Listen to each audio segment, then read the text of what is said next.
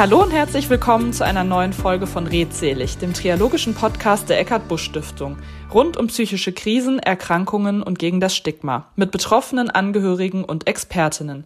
Heute wird es um das Thema Angst und Angsterkrankungen gehen und ich freue mich sehr auf dich, Chris. Danke, dass du heute dabei bist. Möchtest du dich vielleicht einfach erstmal selber vorstellen? Ja, hallo und erstmal natürlich danke für die Einladung, äh, mich selber vorstellen. Ja, ich bin freie Künstlerin, Autorin, Mutmacherin, Gründerin des Telefondienstes Mutruf, Soulcare Coachin und Mental Health Aktivistin und ehemals selbst Betroffene, wie du eben schon gesagt hast, von einer Angststörung und habe es mir mit allem, was ich bin und tue, tatsächlich auf die Fahne geschrieben, in der Gesellschaft was an der Tabuisierung von Angststörungen, Depressionen und anderen psychischen Erkrankungen zu bewegen, aber auch ganz konkret eben anderen Betroffenen meine Kämpfe und Umwege aus falscher Scham zu ersparen und wirklich ganz konkret zu helfen. Toll. Super. Auf diesem Wege sind wir uns ja auch schon mal begegnet, so in den sozialen Medien. Und da haben sich unsere Wege ja schon mal so ein bisschen gekreuzt und überschnitten.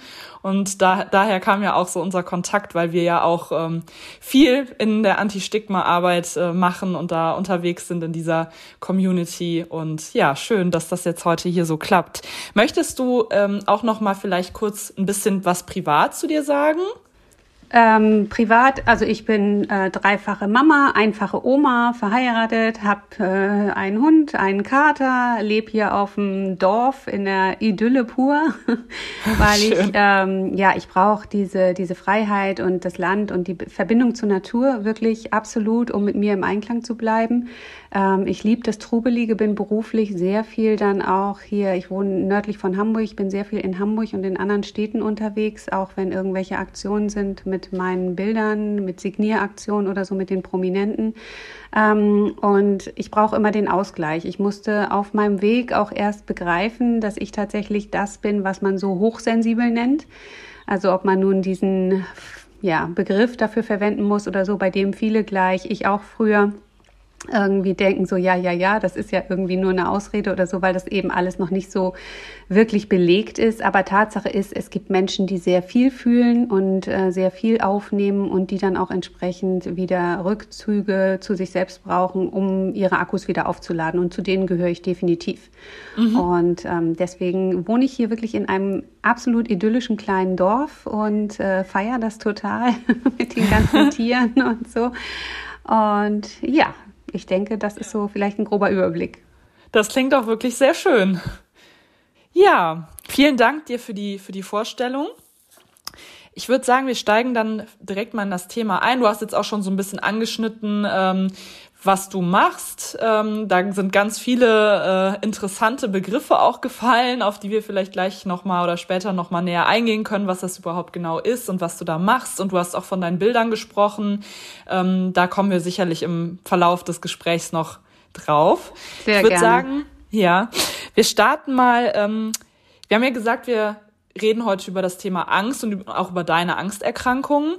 Ähm, vielleicht erstmal vorab, ähm, zum Thema Angst oder zur Definition von Angst. Ähm, Angst ist ja grundsätzlich etwas, was für uns ja auch lebenswichtig oder überlebenswichtig ist. Ne? Das hat ja auch eine Schutzfunktion und ähm, gibt uns an, wenn Gefahr droht und alarmiert uns. Ähm, von daher ist Angst ja erstmal nichts Schlechtes. Ähm, es gibt dann aber eben Angsterkrankungen oder es gibt dann eine extreme Angst ähm, die vielleicht auch teilweise unerklärbar ist, äh, die die Lebensqualität einschränken kann, die Leidensdruck erhöhen kann oder erzeugen kann. Ähm, da gibt's dann verschiedene Erkrankungen wie Panikstörungen oder die generalisierte Angststörung oder verschiedene Phobien. Und ja, ich wollte dich jetzt mal fragen, wie ist das denn bei dir? Wir haben ja schon gesagt, du bist selbst betroffen, du gehst total offen mit dem Thema um, engagierst dich auch sehr. Ähm, wann fing die Angst bei dir an und, und die Panikattacken? Wie, wie ging das bei dir los? Also das allererste Mal hatte ich tatsächlich Panikattacken so mit ähm, ja, Anfang, Mitte 20. Und ich war damals in einer ziemlich mh, hm, herausfordernden Beziehung und okay. habe das alles darauf geschoben. Äh, allerdings erst, nachdem ich herausgefunden hatte, dass das überhaupt Panikattacken sein müssen, was ich da empfunden habe. Weil das erste Mal, dass ich sowas erlebt habe, an dieser Stelle vielleicht eine Triggerwarnung, wenn ich jetzt solche Gefühle beschreibe, ähm, da saß ich im Auto in der, äh, im Stau auf der Autobahn und äh, musste wieder zu einem Termin und äh, da ging das los, dass mir schwindelig wurde. Ich fing an zu schwitzen, mein Herz fing an zu rasen und so und ich konnte halt in dieser Situation nicht irgendwo ranfahren oder so, weil ich halt wie gesagt im Stau stand und dann auch noch ganz links. Also das war schon eine sehr typisch ausweglose Situation für jemanden, der dann äh, ja mit Angst reagiert. Aber ich kannte das halt bis dato nicht von mir und habe dann ganz instinktiv versucht, mich irgendwie zu kneifen, rumzuzappeln auf meinem Sitz, Fenster aufzumachen. Also instinktiv eigentlich schon versucht, andere Reize zu setzen, was ja auch hilfreich sein kann. Aber in dem Zusammenhang ähm, war mir das noch nicht klar da dachte ich halt wirklich, wie, wie ganz viele Menschen, das war's jetzt. Also irgendwie, ich verliere mhm. hier die Kontrolle. Ich hatte Angst, dass ich da gleich ohnmächtig werde oder einen Herzinfarkt oder sonst was bekomme. Und ähm, habe das dann hinterher, als ich dann weiterfahren konnte und das überstanden hatte, auch erstmal versucht, so wegzudrängen. Aber ich hatte ziemlich schnell so diese typischen Gedanken, was, wenn das wiederkommt und so. Aber da mhm. ich das damals so komplett auf meine Situation im privaten Bereich geschoben habe, hat nicht mehr lange Zeit, äh, ist nicht mehr lange Zeit ins Land gegangen, bis ich mich getrennt habe damals. Und ich war dann auch tatsächlich sehr, sehr lange frei davon. Also ich hatte dann keine Schwierigkeiten mehr damit. Es folgte dann andere Zeit, dass ich dann auch tatsächlich meinen damaligen Mann kennengelernt habe, Kinder bekommen habe und, und, und. Ähm, und dann vor ein paar Jahren, jetzt mittlerweile sind es äh, zehn, fast elf Jahre her, da hatte ich dann auf einmal, als ich auf dem Weg zu einer Freundin war, auch wieder auf der Autobahn eine Panikattacke vom Feinsten. Also mittlerweile wusste ich ja dann wenigstens schon mal, was das ist, beziehungsweise ich erinnerte mich dann und mhm. äh, wusste, dass ich das schon mal hatte und habe gedacht, nee, ich lasse mich davon nicht kleinkriegen und ich lasse mich davon auch nicht ausbremsen. Bin dann zwar rechts rangefahren, um mich wieder zu beruhigen, bin dann aber auch weitergefahren und war aber total verschwitzt und verkrampft, als ich dann bei ihr ankam und hatte somit eigentlich wirklich schon den falschen Weg eingeschlagen, nämlich den des Kämpfens. Und da ging meine Odyssee los, dass ich ähm, viel zu stolz und viel zu stur bin. Ich wollte auf gar keinen Fall, dass mir das jemand anmerkt. Ich habe mich dann von meinem Hausarzt durchchecken lassen. Der hat mich ganz verantwortungsbewusst auch zu allen anderen Ärzten geschickt, um einmal auszuschließen, dass es irgendwelche anderen körperlichen oder organischen Ursachen gibt.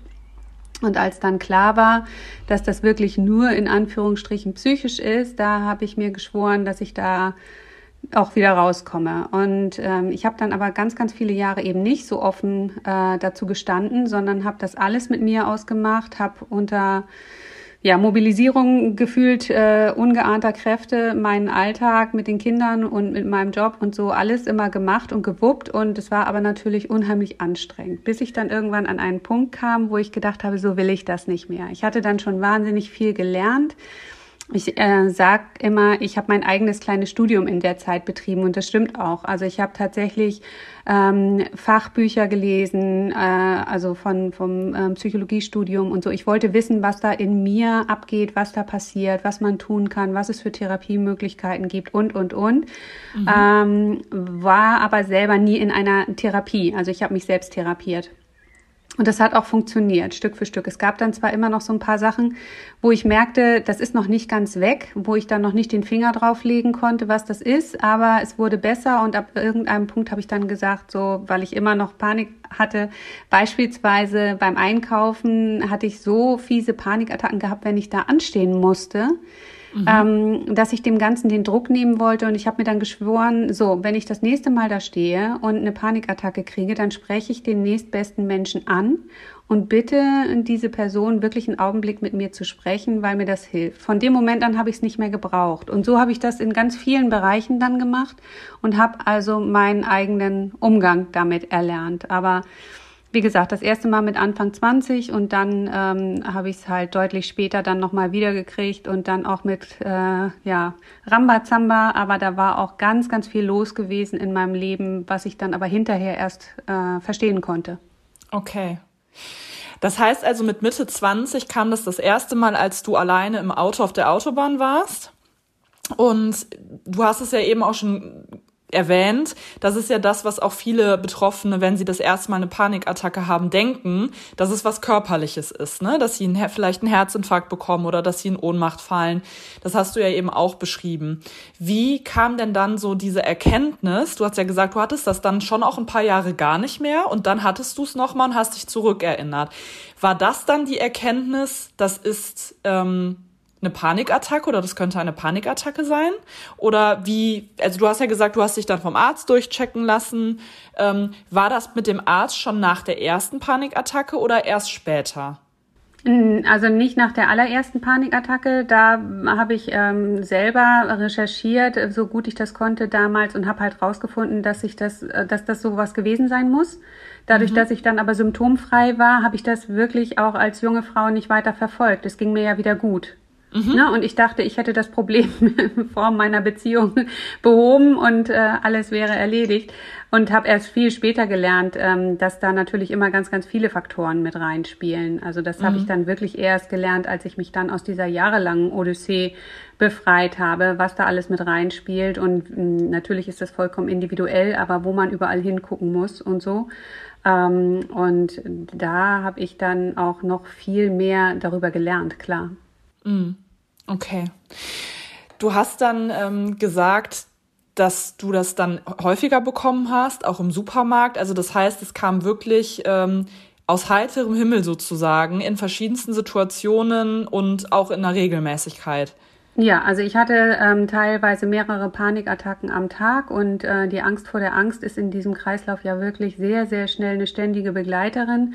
Ja. Und ähm, das Problem ist, dass man, wenn man da so drin steckt, auch wirklich ein Daueranspannungslevel mhm. irgendwann erreicht und die Hemmschwelle, dass etwas passiert, was einen triggert oder was einen herausfordert oder so, dass das ganze System dann sofort Alarm äh, schlägt. Also dieses Alarmschutzsystem, sage ich mal, ist ja übersensibilisiert irgendwann. Da tragen wir leider einen riesengroßen Teil dazu bei, selbst, ähm, weil wir von klein auf an lernen, wir müssen uns nur genug anstrengen, also nachdenken und nach Lösungen suchen, ähm, dann lösen wir auch tatsächlich Probleme. Das ist nur im Hinblick auf Ängste beispielsweise oder auf dieses Overthinking wirklich komplett kontraproduktiv, weil wir dadurch immer wieder, immer wieder, immer wieder uns damit beschäftigen, manifestieren und äh, die Aufmerksamkeit der Angst widmen, die sie eigentlich gar nicht verdient. Also wenn man jemandem, wenn, wenn man in der Schule, da bin ich ja auch so dafür, was Aufklärung angeht, wenn man in der Schule schon sagen würde, ähm, es ist ganz normal, dass man als Erwachsener oder im Laufe seines Lebens irgendwann mal bei psychischer Überlastung tatsächlich mit einer Panikattacke reagieren kann. Das fühlt sich so und so an. Wenn man dann sich entsprechend verhält, Stress reduziert etc. pp, dann kann man das auch schnell wieder auf ein äh, gesundes Maß alles reduzieren wenn man so etwas alles durch Aufklärung wirklich schon von klein auf an beigebracht bekommen würde, würde man an vielen Stellen vermeiden, dass die Menschen überhaupt in diesen Strudel, in diesen Teufelskreis reingezogen werden. Mhm. Aber es ist nun mal mm, so, dass wir versuchen, Lösungen zu finden, weil wir ja das selber gar nicht verstehen. Ich war und bin auch immer noch eine taffe, selbstständige Frau, die im Leben steht, die ihr Ding macht und ich konnte das überhaupt nicht wechseln, wie ich in Situationen, die eigentlich total banal erscheinen, auf einmal wirklich Todesangst Angst haben konnte. Ja. Und ähm, das verunsichert total. Man fühlt sich wie die größte Versagerin, weil man das einfach nicht wechseln kann. Und es gehört ganz viel Selbstreflexion und Lernen über das Thema an sich dazu, um das dann anders einordnen zu können. Und mhm. jetzt habe ich so viel geredet und bin von deiner Kernfrage abgewichen. Nein, alles gut, alles gut. Ähm Nee, genau. Also das heißt, du hattest diese, diese Panikattacke, dann hattest du ein paar Jahre später wieder äh, eine Panikattacke, hast dich dann vom Arzt durchchecken lassen, körperlich war alles in Ordnung. Das ist ja auch ganz wichtig, dass man das ja. macht, dass man sich körperlich erstmal komplett durchchecken lässt. Ähm, und was mir auch eben noch eingefallen ist, äh, was ich noch sagen wollte, also du hast beschrieben, diese Anspannung, die man permanent hat und diese Angst vor der Angst, das ist ja eigentlich genau dieser Teufelskreis, aus dem man versuchen muss auszubrechen. Ganz ne? genau. Weil dann äh, fangen Betroffene ja auch manchmal an, ähm, bestimmte Situationen zu vermeiden. Und das verstärkt ja dann eigentlich wiederum ähm, die Angsterkrankung. Ähm, Du hast jetzt eben schon mal gesagt, dass du dich viel selbst belesen hast, dass du sozusagen ein Selbststudium ähm, betrieben hast. Wie hast du es denn konkret geschafft, ähm, aus diesem Teufelskreis, sage ich jetzt mal, auszubrechen? Also ich habe, ähm, es gibt es gibt ganz wesentliche Schritte dafür meiner Meinung nach. Das ist zum einen zu akzeptieren, dass es nun mal jetzt im Moment so ist. Also dass es gar nicht unbedingt notwendig ist, ähm, sich ständig zu fragen, wo kommt das denn jetzt her oder so. Das ergibt sich auf dem Weg dann von ganz alleine, ähm, sondern zu akzeptieren, dass es so ist und aber auch die dieses Wissen zu haben, dass das eben kommen kann durch verschiedene kleinere, größere ähm, traumatische Erlebnisse, Erlebnisse, die uns auch geprägt haben wenn man nicht unbedingt von Traumata sprechen möchte, obwohl das immer eigentlich welche sind, egal in welcher Größe, weil sonst wären sie nicht so prägend für uns. Ähm, und tatsächlich äh, nach der Akzeptanz kommt für mich sofort die äh, gnadenlos ehrliche Selbstreflexion. Also zu gucken, wo in meinem Leben verbiege ich mich, wo lebe ich nicht authentisch, wo sage ich ständig ja, obwohl ein Nein richtig platziert wäre, wo habe ich zu viel Stress, wo setze ich mich selbst zu sehr unter Druck all diese Sachen wirklich ganz ehrlich zu klären. Welche Dinge oder Menschen geben mir Energie? Was entzieht mir Energie? Ähm, da wirklich eine Bestandsaufnahme zu machen. Und dabei stellen wir alleine schon sehr oft fest, wo wir ganz, ganz lange schon gegen uns agiert haben. Und man erkennt auch, dass man äh, an vielen Stellen schon Warnsignale übersehen hat. Also mal ein mulmiges Gefühl hier oder mal irgendwie ähm, ja eine Ahnung oder, oder ein komischer Eindruck in einer Situation, was man aber so abgetan hat.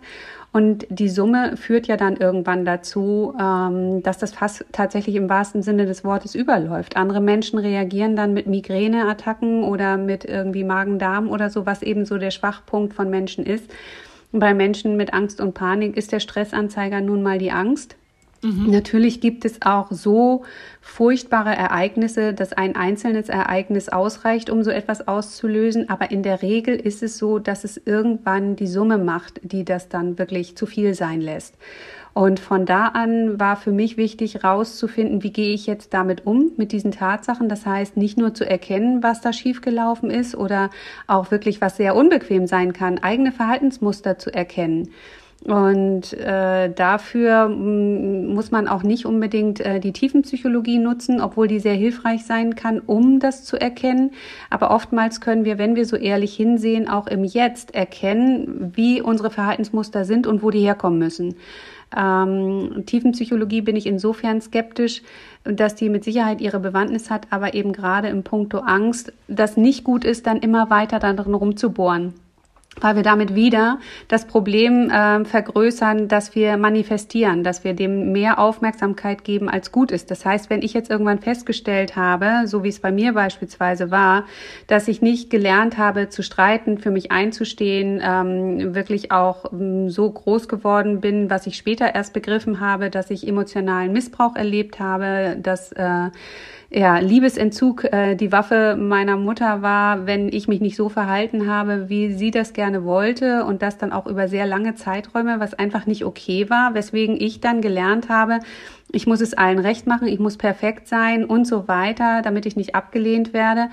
Äh, diese Glaubenssätze dann irgendwann zu erkennen und dann zu sagen, okay, aber an denen kann ich jetzt aktiv arbeiten, daran kann ich mhm. aktiv was ändern und ähm, kann mit Hilfe meines Verstandes dagegen angehen und kann ansonsten in meinem Leben dafür sorgen, dass ich das Leben so führe, wie es meinen Bedürfnissen entspricht. Und äh, dazu gehören dann Sachen wie Achtsamkeitstraining oder Entspannungstechniken, gesunde Ernährung, die Basics, ne, die eigentlich jeder äh, leben sollte, genug Bewegung und Schlaf und äh, tatsächlich auch gucken irgendwie, ob man sportlich was macht und, und, und. Und das tatsächlich über so einen langen Zeitraum dann zu lernen und zu leben, bis man es als Lebenshaltung für sich übernommen hat, das ähm, ist im Grunde genommen mein Weg gewesen und das ist das, was ich auch ähm, mittlerweile anderen vermittle, mh, beziehungsweise mh, ja, was ich, was ich weitergebe. Ne? Also weil man allein dadurch wirklich schon äh, das Leben komplett verändert und die Angst überhaupt nicht mehr diese Übermacht haben kann.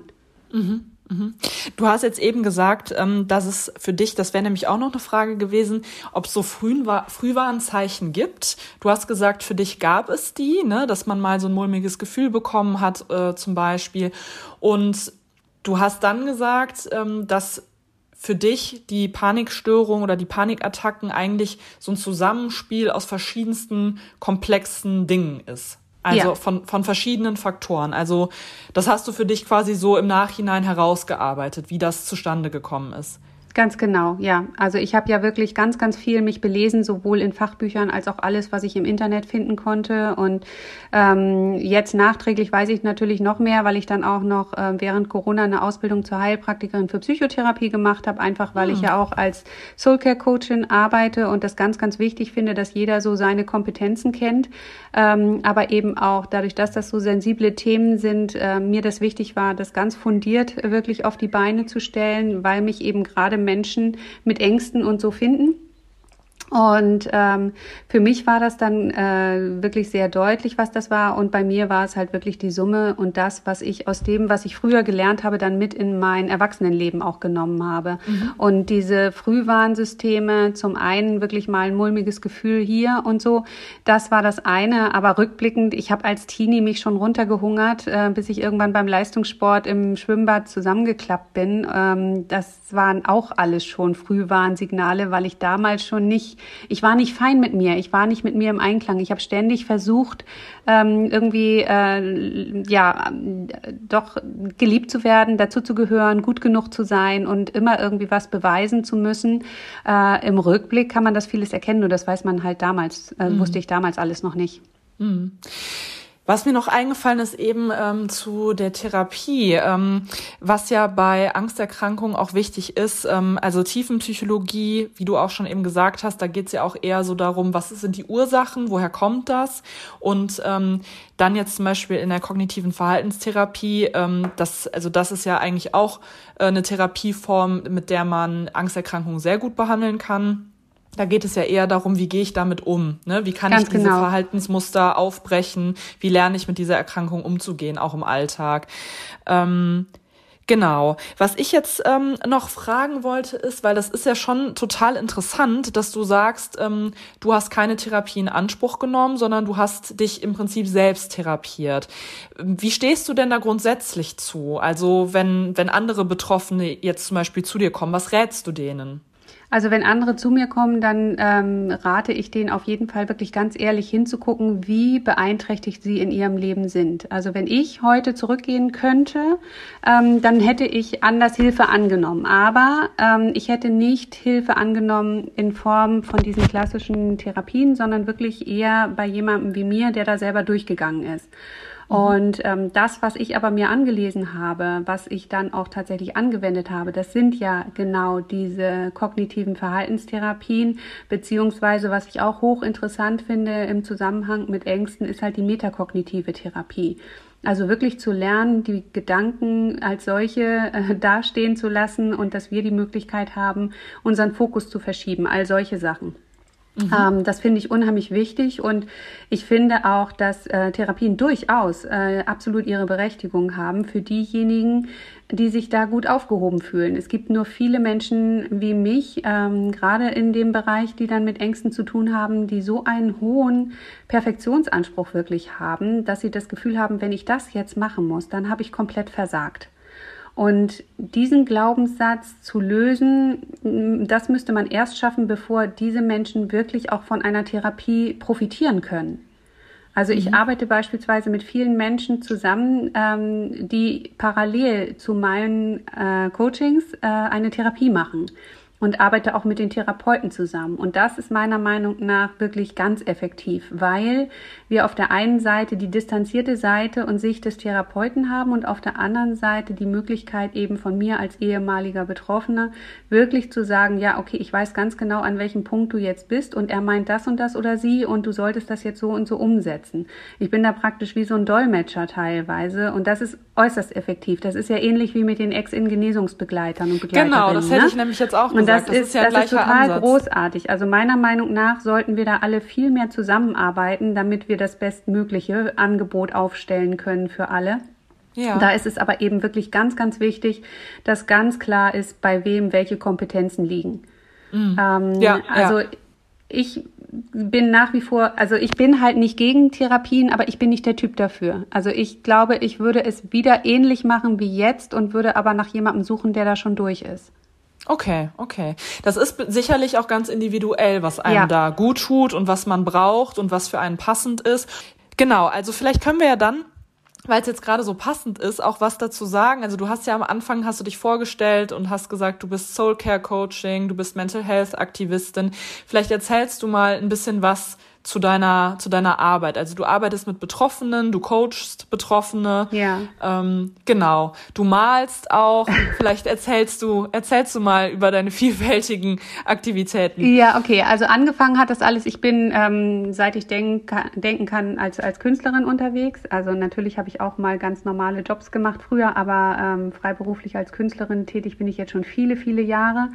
Und ähm, das war übrigens auch immer etwas, was mir während der Zeit meiner Angst unheimlich geholfen hat, dieses Versinken in diesen kreativen Prozessen. Ähm, das war wirklich immer gut.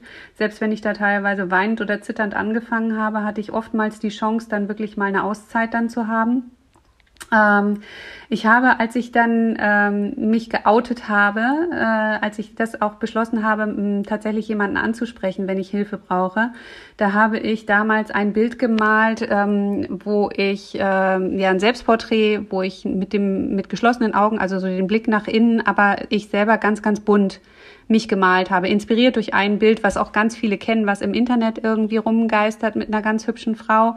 Das habe ich damals in so einem Prozess gemalt, als ich ähm, schon auf einem richtig, richtig guten Weg für mich war. Und dann hatte ich eben entschieden, äh, dass ich damit offen umgehen will und habe dann dieses Bild genommen und habe über meine Geschichte geschrieben und habe das bei Facebook veröffentlicht. Und mhm. das, was dann kam, das habe ich nicht erwartet. Also es war so viel Feedback, so viel positives Feedback, so viel, ich habe das auch oder ich kenne jemanden, der oder oder oder.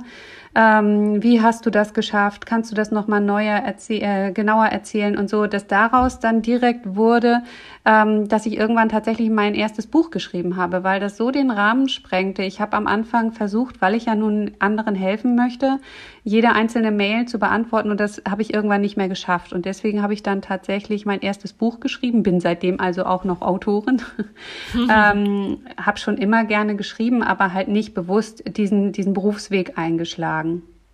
Und äh, das fügt sich tatsächlich nach und nach eins zum anderen. Während ich dann dieses Buch geschrieben habe, kam ich zu einem Kapitel, wo es mir um Hörspiele und so ging, ähm, dass ich äh, auch davon geschrieben habe, wenn man dann sich Situationen stellt, dass es unheimlich hilfreich sein kann, eben entweder mit jemandem zu sprechen oder sich selber vorher etwas aufgenommen zu haben, wie positive Affirmationen, dass wenn ich mich in solche Situationen begebe und mich da selber gerade nicht dran erinnern kann, dass ich entweder mit jemandem reden kann oder aber, dass ich mir anhören kann, du schaffst das schon, das geht wieder vorbei, das ist jetzt wirklich nur die körperliche Auswirkung von deinem Anspannungszustand und, und, und, solche Sachen.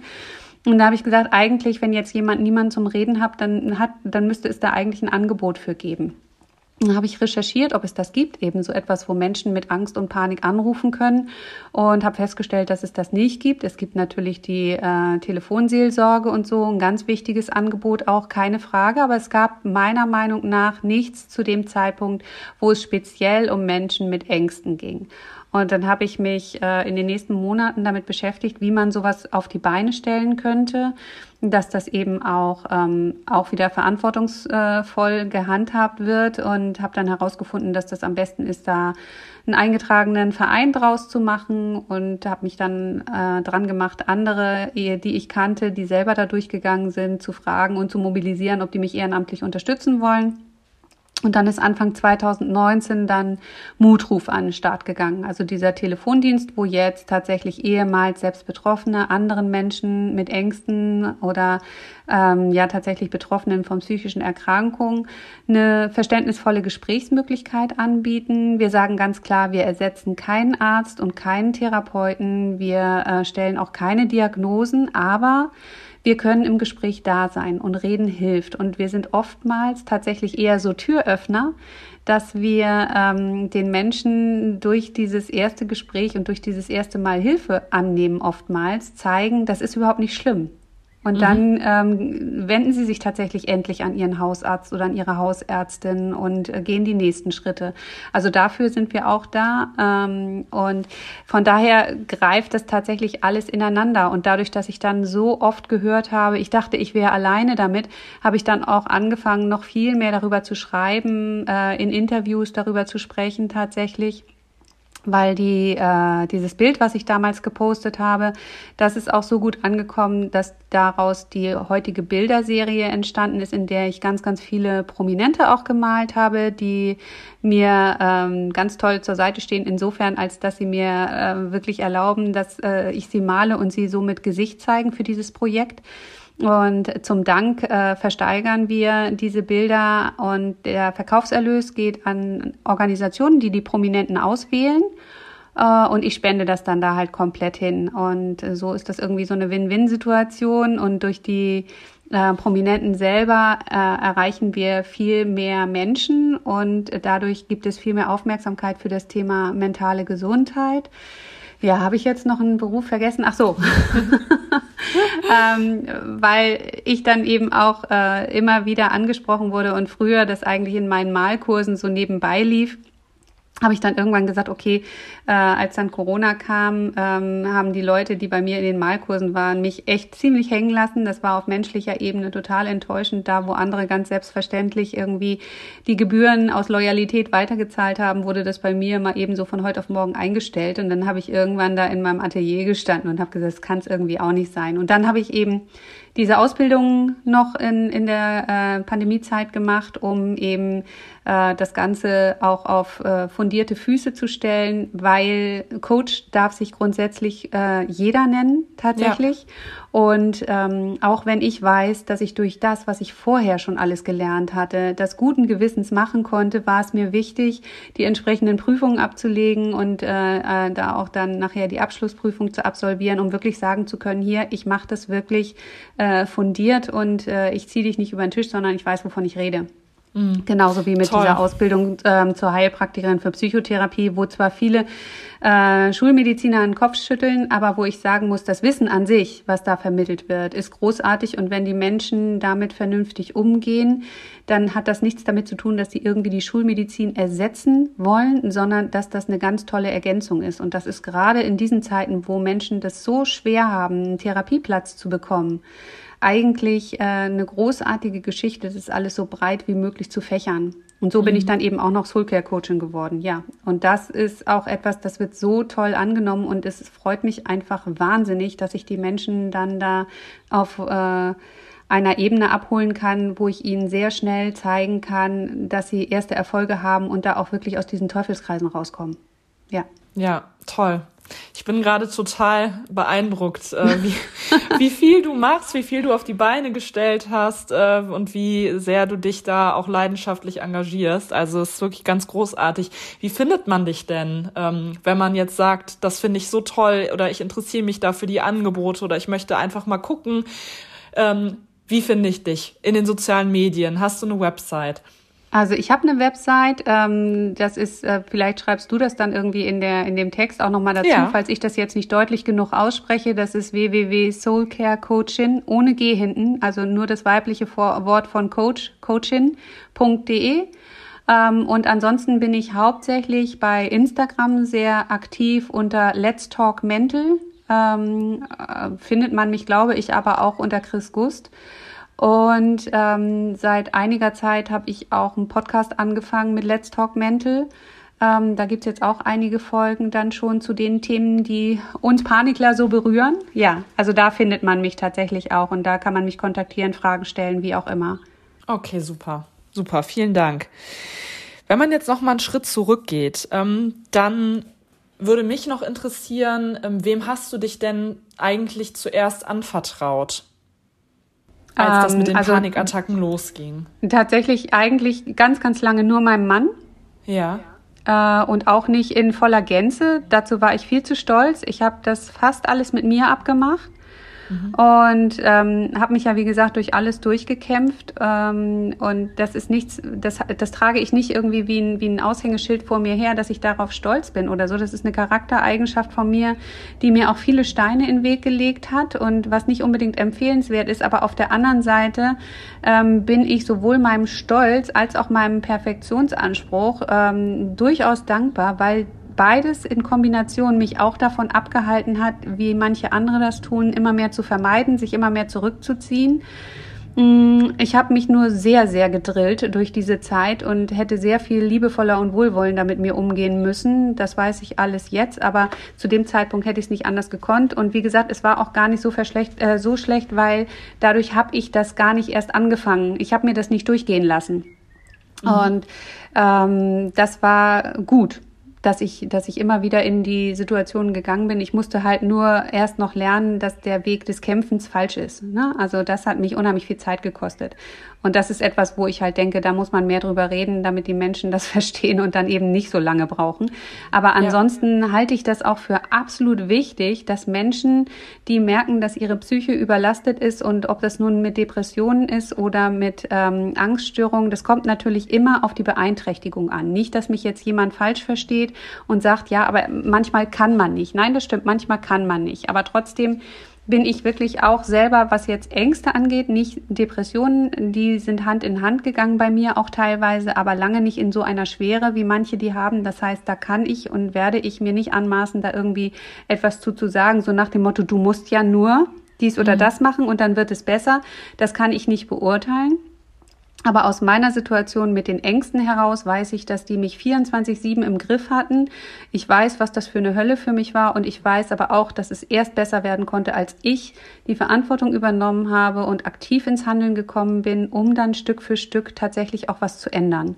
Mhm. Und deswegen glaube ich, dass wir noch viel mehr thematisieren müssten, dass das oftmals ganz, ganz schnell nach hinten losgeht, wenn Menschen dann so immer weiter krankgeschrieben werden also zumindest gerade in Bezug auf Ängste, sondern dass das viel wichtiger wäre, eben durch mehr Aufklärung zu erreichen, dass die so schnell wie möglich eigentlich wieder mit geringerer Stundenzahl beispielsweise in ihren Job zurückkommen, dass Unternehmen unterstützt werden, dass da jemand anders zusätzlich noch eingestellt wird und äh, dass keine Ahnung von der Krankenkasse oder wie auch immer unterstützt wird finanziell, damit die Arbeit da trotzdem gemacht wird, aber mhm. ähm, dass die Leute nicht so in diese Isolation und Einsamkeit zusätzlich ja. reinrutschen, wenn sie dann zu Hause sind, weil das ist bei diesem ganzen im Gedankengefängnis drinstecken nämlich auch ein riesengroßer Antreiber und äh, verschlimmert das Ganze. Und wenn die Menschen keine sinnvolle Tätigkeit haben und All diese Faktoren, die sind so wichtig und das ist oft etwas, wo ich den Kopf schüttel, wenn ich dann feststelle, dass Menschen da über Jahre drinstecken und die kriegen nicht die richtigen Tipps.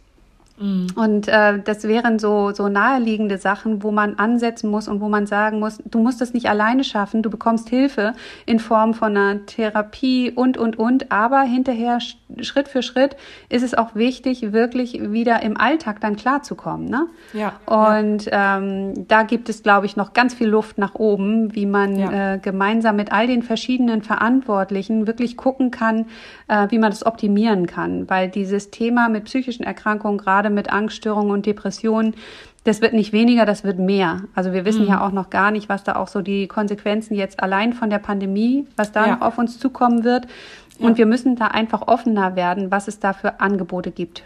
Ja, ja, auf jeden Fall. Ja, vor allem, weil Angsterkrankungen und Depressionen ja auch die häufigsten psychischen Erkrankungen sind. Und ja. es ist immer noch so stigmatisiert, aber man kennt viele Betroffene, man kennt viele Angehörige oder man spricht mit Menschen und, und die meisten sagen, ja, ich kenne auch jemanden und ähm, das ist dann irgendwie schwer verständlich, dass es trotzdem trotzdem immer noch so ein bisschen stigmatisiert ist. Und deswegen ist es eben auch so wichtig, dass dass ja. es diese Community gibt, die da so viel für tut. Ne? Ja, Oder es auch, sind meistens ja. eben wirklich die selbst ehemals Betroffenen, die da so viel für tun. Und diese Stigmatisierung, die muss sich halt auch insofern äh, ändern, als dass das heutzutage durch diese schlechte Aufklärung immer noch so ist, dass es so vorurteilsbeladen ist, dass eben Arbeitgeber Menschen mit psychischen Erkrankungen nicht einstellen oder aber, dass Menschen mit psychischen Erkrankungen, die damit offen umgehen, hinterher ähm, Schwierigkeiten haben, beispielsweise, dass sie das nicht hin, äh, dass sie dann sich nicht, ähm, dass sie keine Lebensversicherung bekommen können oder oder oder. Das sind alles kleine Faktoren, die damit reinspielen, dass die Menschen denken, nee, das erzähle ich mal lieber nicht.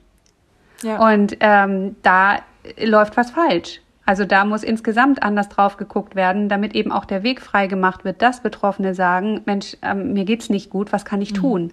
Und ja. dass nicht Betroffene durch entsprechende Aufklärung aber auch wissen, okay, das ist jetzt nicht irgendwie jemand, der da mimimi-mäßig meint, er müsste irgendwie sich einen faulen Lenz machen, sondern das kommt da und daher und äh, das ist keine Einbildung, sondern das ist wirklich eine Erkrankung, wie jemand anderes Diabetes oder ein gebrochenes Bein oder sonst was hat. Ja.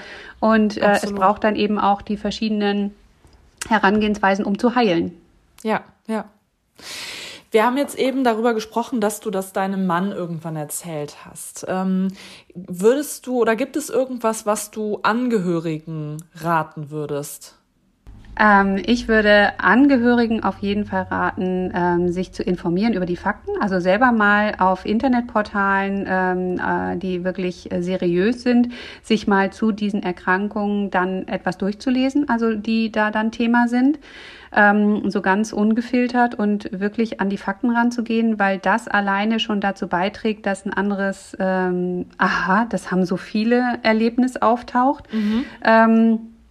Und weil man da auch wirklich gut nachvollziehen kann ähm, in den Schilderungen teilweise oder in den Beschreibungen, wie das sein muss. Und Angehörige versuche ich immer mitzunehmen, indem ich sie, indem ich sie frage, wovor die schon mal Angst hatten, weil in den meisten Fällen sowas wie Höhenangst oder Flugangst oder so. Das ist gesellschaftlich irgendwie akzeptiert. Ähm, ja. Das ist aber im Grunde genommen nichts anderes als eine Angst, die nicht äh, begründet ist zu empfinden und äh, dadurch auch teilweise dann irgendetwas zu vermeiden. Und das kann ein Verständnis äh, wecken dafür, wie das für jemanden sein muss, der vor, vor noch ganz vielen Sachen irgendwie dann auf einmal Angst hat oder so. Mhm. Also Angehörigen empfehle ich auf jeden Fall, sich auch zu informieren und wenn es um die Angehörigen von Paniklern geht, würde ich auf jeden Fall immer sagen, da sein, verständnisvoll sein, ja, aber auch nicht in Watte packen. Mhm. Also es nützt niemandem etwas, wenn diesem Betroffenen dann alles abgenommen wird. Äh, das ist etwas, äh, das, das fühlt sich im ersten Moment vielleicht gut an, Mhm. Aber da sollte man lieber dann ähm, entweder, wenn, wenn das geht, mit dieser Person gemeinsam nach Strategien schauen oder in ärztlicher Begleitung wirklich auch sich da Fachrat holen. Ähm, was wäre jetzt richtig zu unterstützen und wo muss man aber auch, so leid es einem tut, wirklich eigentlich sagen, nee, komm, das kannst du. Mhm. Du kannst mich anrufen oder ähm, ich, ich bin hier oder versuch mal, ich komme da sonst notfalls hin, aber versuch mal selber, damit die mhm. nicht immer kleiner werden, weil je länger man da drin steckt, umso geringer wird das Selbstwertgefühl, umso weniger traut man sich zu. Und natürlich ist es dann bequem, wenn jemand anders sagt, nee, komm, ich gehe einkaufen. Aber das bringt die Betroffenen nicht weiter. Das mag in mhm. einzelnen Situationen absolut gewährleistet sein, wenn jemand sagt, ich schaffe es im Moment nicht. Mhm. Ne? Also um, über solche Situationen rede ich nicht. Es geht mir um das Grundsätzliche. Und da würde ich wirklich sagen, ja, du möchtest helfen. Also es hilft auf jeden Fall zuzuhören und sich mhm. auch sagen zu lassen, wie sich das für jemanden anfühlt. Und das ist auch dann kein Gejammer, sondern es ist wirklich der Versuch der Betroffenen, dann sich zu erklären oder zu beschreiben, wie das sich für sie anfühlt, weil sie hoffen, dadurch ein bisschen Verständnis zu kriegen. Ähm, und das fällt den meisten aber wahnsinnig schwer, weil sie es eben selber kaum verstehen können. Deswegen ist das so ähm, kompliziert, das dann irgendwie rüberzubringen. Aber dass die Kommunikation auf jeden Fall offen bleibt, gerade mhm. zwischen Angehörigen und Betroffenen. Und dass es eben auch für Betroffene Hilfsangebote gibt. Ne? Also es ist oftmals auch so, dass die das genauso brauchen mit einer Therapie begleitend oder mit zumindest irgendeiner Gesprächsmöglichkeit. Ähm, es gibt Selbsthilfegruppen teilweise für Angehörige oder, oder, oder ähm, weil das eine ungeheure Belastung natürlich auch ist, wenn da jemand, der dir wichtig ist, auf einmal an einer psychischen Erkrankung leidet und ähm, du das Gefühl hast, der macht und tut oder sie und kommt irgendwie nicht vorwärts und du stehst einfach auch so machtlos daneben. Das macht ja mhm. auch was mit diesen Angehörigen. Also die ja, brauchen ja. dabei auch eine Anleitung und Hilfe. Und ja. die allererste Anlaufstelle ist da aber immer wenn man da irgendwie unsicher ist, Hausarzt oder Hausärztin. Die haben sonst weiterführende Adressen, die haben die Möglichkeit dann auch schon vielleicht von Selbsthilfegruppen oder so in der Nähe, dass sie da Adressen haben. Also die können so im ersten Step eigentlich immer angesprochen werden. Mhm. Ja, vielen Dank für diese vielen konkreten Hinweise die ich sehr hilfreich finde, also sowohl für Betroffene als auch für Angehörige. Ähm, Wenn wir jetzt mal ähm, auf die Corona-Pandemie schauen, ähm, was würdest du sagen, wie hat sich das auf deine Angsterkrankung ausgewirkt? Also auf meine Angsterkrankung überhaupt nicht. Ähm, toi, toi, toi. Ich bin wirklich so gut aufgestellt. Ich lebe aber auch das, was ich damals gelernt habe und was ich jetzt auch in meinen Coachings vermittle, das lebe ich wirklich. Ich achte wirklich jeden Tag darauf, dass ich äh, äh, achtsam durchs Leben gehe, dass ich wirklich auf, auf meinen gesunden Lebensstil achte, dass ich, ich bin gerne Hans Dampf in allen Gassen. Ich habe manchmal einen Termin nach dem anderen bei den Sachen, die ich so mache und das liebe ich. Aber ich weiß auch ganz genau, ich muss mir den nächsten oder auch die nächsten zwei Tage entweder weniger oder gar keine Termine äh, mit anderen Menschen machen, um wieder in mein Gleichgewicht zu kommen.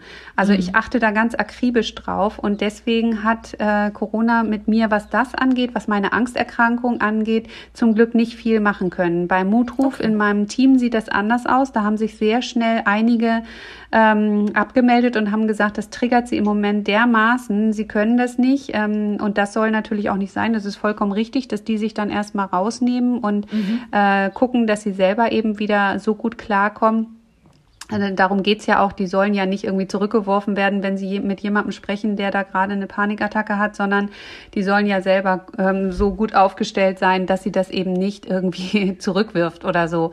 Ähm, aber von daher weiß ich, dass das mit ganz, ganz vielen Menschen unheimlich viel macht. Auch jetzt die ganz aktuelle Situation mit der äh, Kriegsgefahr ähm, mhm. Da sind unsere Telefone teilweise heiß gelaufen und das ist ja auch etwas, wir sind ja nicht nur für Panikler da, sondern auch grundsätzlich bei Ängsten, weil Angst mhm. einfach nicht unterscheidet, äh, ob das nun eine reale Bedrohung ist oder ob das wirklich die Gedankenscheißerchen sind, die da zur Höchstform aufgelaufen sind. Das, was dann bei uns im Körper abläuft, ist nun mal ein fest programmierter Ablauf und die Tipps, die wir da geben können, die gelten nicht nur für Menschen, die da ähm, psychisch krankhaft mit zu tun haben, sondern eben auch für jeden anderen, der Angst hat. Und das ist unglaublich, was da passiert ist. Also durch diese Pandemie und je länger das angehalten hat, dann eben auch diese Lockdowns, wo die Menschen mhm. dann auch tatsächlich am eigenen Leib gespürt haben, wie das ist, auf einmal rund um die Uhr in Sorgen und Gedankenschleifen festzuhängen, isoliert, Einsamkeit, ein ganz, ganz großes Thema in unserer Gesellschaft, was noch viel mehr publik gemacht werden muss, was man da alles machen kann, um die Menschen zusammenzubringen. Vielleicht auch so, wie wir jetzt gerade, ne? Also, ähm, dass das gar nicht immer unbedingt persönlich sein muss, aber dass die Menschen da rauskommen aus dieser Einsamkeit.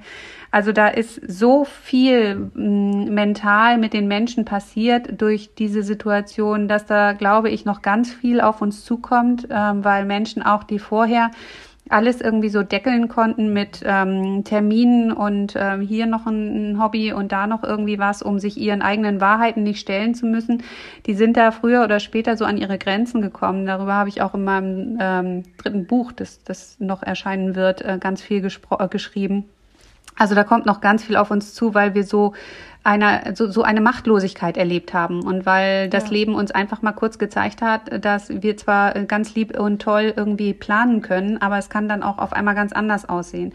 Und mhm. deswegen ist das so wichtig, dass wir ganz grundsätzlich darüber aufklären, was die Menschen tun können, um ihre Resilienz, also ihre psychische Widerstandskraft zu stärken, was da alles für Faktoren mit reinspielen und dass man das wirklich von klein auf an als ganz selbstverständlich ähm, beibringen muss, damit es so im Idealfall so selbstverständlich ist wie Zähne putzen.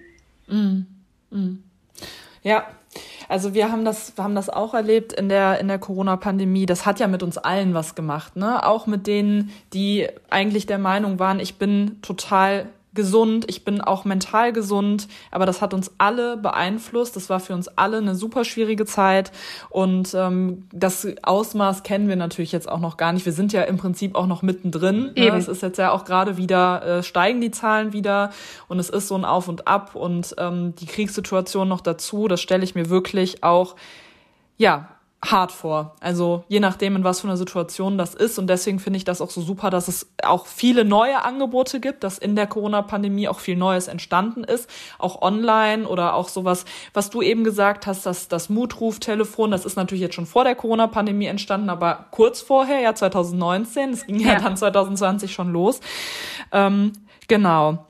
Ähm, ich hätte jetzt am ähm, Ende noch ähm, mal ein, zwei Fragen. Und zwar gab es ähm, etwas, von dem du sagst, das war schwierig auf dem Weg zur, ich nenne es mal Genesung oder so, wie es dir heute geht? Gab es was, was schwierig war, was dir vielleicht Steine in den Weg gelegt hat? Ähm, und gab es vielleicht auch mal eine Zeit, in der du dachtest, ähm, diese Angst wird nie wieder weggehen? Ja, und das ist ganz eng miteinander verknüpft und das ist etwas, was, glaube ich, auch wirklich wichtig ist für alle, die davon irgendwie betroffen sind. Viele von diesen Techniken, ob das Achtsamkeitstraining ist, Entspannungstechniken oder das Leben wirklich so umzugestalten, das braucht Zeit, das ist ein Prozess und man hat gerade am Anfang oftmals das Gefühl, man macht und macht und es passiert nichts. Und das ist der Zeitpunkt, wo dann ganz viele nach den Jahren, die sie dann wirklich schon damit zu tun hatten, oftmals so verzweifelt sind, dass sie dann das auch wieder lassen also mit irgendwelchen Entspannungstechniken regelmäßig zu arbeiten oder Yoga zu machen oder oder oder was da so derjenige oder diejenige gefunden hat, die geben dann zu schnell auf, weil sie noch keine Erfolge sehen. Und das ist etwas, das hat mir Steine in den Weg gelegt, ähm, bis ich begriffen habe, ich muss den Sachen echt immer erstmal eine Chance geben. Und äh, es gibt so eine Faustformel, ich weiß gar nicht, wo ich das mal gehört habe, dass man mindestens 30 Tage braucht, um eine neue Routine in seinem Leben irgendwie zu integrieren. Okay. Und diese Zeit würde ich auch jeder neuen Technik immer geben, auch wenn sie am Anfang noch nicht so wirkt, als wenn sie was bringt. Natürlich kann es mal sein, dass man dann nach dieser Zeit feststellt, jo, die bringt mir wirklich nichts dann mhm. ist das so. Aber mhm. ähm, es braucht eine gewisse Zeit, damit etwas sich wirklich so verankern kann, dass wir auch in einer Akutsituation darauf zugreifen können. Und gerade solche Sachen wie Entspannungstechniken, Achtsamkeit oder aber auch das Leben komplett so umzustellen, dass man anfängt, die eigenen Bedürfnisse wirklich wertzuschätzen und wahrzunehmen, das braucht einfach ein bisschen Zeit und es braucht wirklich stures Dranbleiben und dann stellt man in irgendeiner Situation, in der man sonst von 0 auf 100 gewesen wäre, auf einmal fest, dass man gelassener reagieren kann und merkt, ah, das bringt ja doch was. So. Aber dieses Durchhalten, das, ähm, das nicht zu haben, das hat mir am Anfang Steine in den Weg gelegt, weil ich dann dachte, ach, das bringt mir nichts. Ne? Mhm. So, das wirkt bei allen, aber nicht bei mir. Ähm, und das ist etwas, das kann vielen Menschen viel ersparen, wenn sie wissen, nein, es braucht Zeit. Und das heißt nicht, dass das nicht funktioniert, wenn du nach einer Woche keine Erfolge siehst. Im Gegenteil, solche Sachen, die langfristig helfen sollen, die brauchen alle mehr Zeit. Und dann mhm. merkt man das auf einmal. Also ist hier eigentlich die, die klare Message, verschiedene Dinge ausprobieren, gucken, was hilft mir, was tut mir gut, am Ball bleiben und sich ja. da auch Zeit geben. Ja. ja. das auf jeden Fall mit diesen ganzen Faktoren, was sowieso eben zum ähm, ja zur, zur Resilienzförderung und so beiträgt, Stressbewältigung im Leben, also so diese Basics, die man wirklich auch überall nachlesen kann. Und dann ist es ganz wichtig, dass man eben nicht ähm, eine Übung so wie sie da steht machen muss, gerade wenn es dann um keine Ahnung Atemtechniken oder so geht. Da wird dann so oft irgendwie gezählt. Ich kenne so viele Menschen, die mit Angst und Panik zu tun haben, die das noch mehr verunsichert. Dabei geht es darum, wirklich zu lernen, dass man sich über den Atem auch erden kann. Und das bedeutet, ich muss nicht unbedingt so zählen, wie die mir das da sagen, sondern ich kann mhm. das in meinem Tempo machen. Man kann dann auch ähm, anfangen, irgendwie den, dann, dann zu sagen, weißt du, es ist bei dieser Übung eigentlich wichtiger, dass du äh, länger ausatmest, als du einatmest. Das ist schon nicht so unter Druck setzend wie zählen.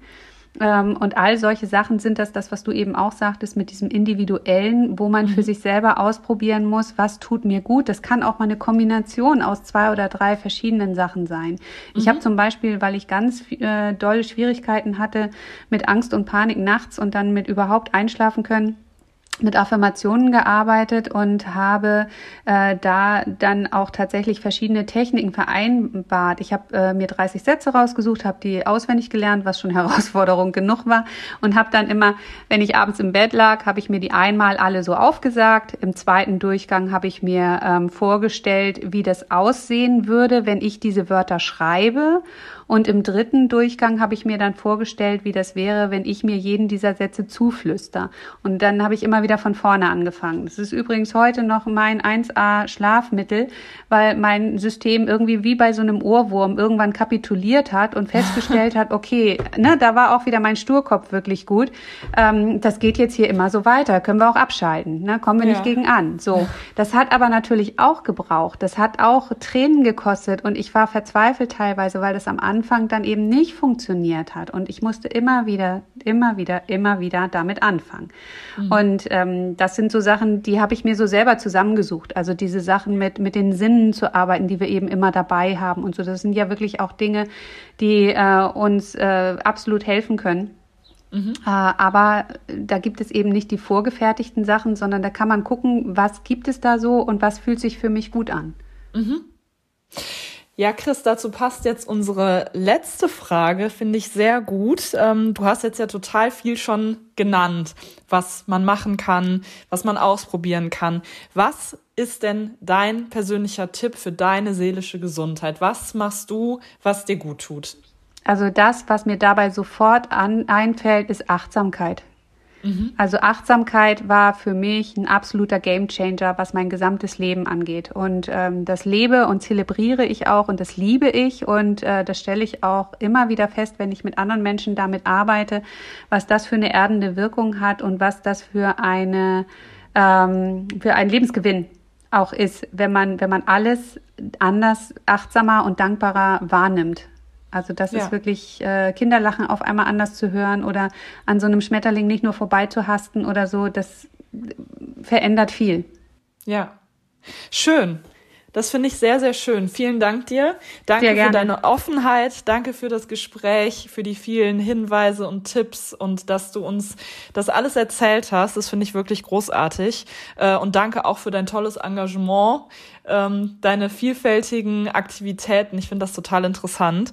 Ähm, genau. Also vielen, vielen Dank, dass du dabei warst. Ja, sehr, sehr gerne. Ich danke für die Möglichkeit, weil genau das ist es, wo ich dann auch wieder noch mehr Menschen als in meiner eigenen Bubble erreiche und äh, dann jemand vielleicht hellhörig wird. Und ich finde das sowieso ganz, ganz wichtig, dass wir in diesem Bereich, wo wir tätig sind, dass man da miteinander äh, ja. arbeitet und nicht gegeneinander. Da gibt es kein, äh, da nimmt jemand dem anderen was weg, sondern da geht es nur darum, anderen Menschen zu helfen. Und dadurch genau. sind solche Sachen auch so großartig. Ja, das sehe ich ganz genauso. Ganz schönes Schlusswort. vielen, vielen Dank nochmal. Und in der nächsten Folge spricht dann Bettina Busch mit Gisela Herrn-Merten. Sie ist Psychotherapeutin und es wird auch nochmal um das Thema Angst gehen, sozusagen der zweite Teil dann. Vielen Dank auch an unsere Zuhörenden und bis zum nächsten Mal bei Redselig.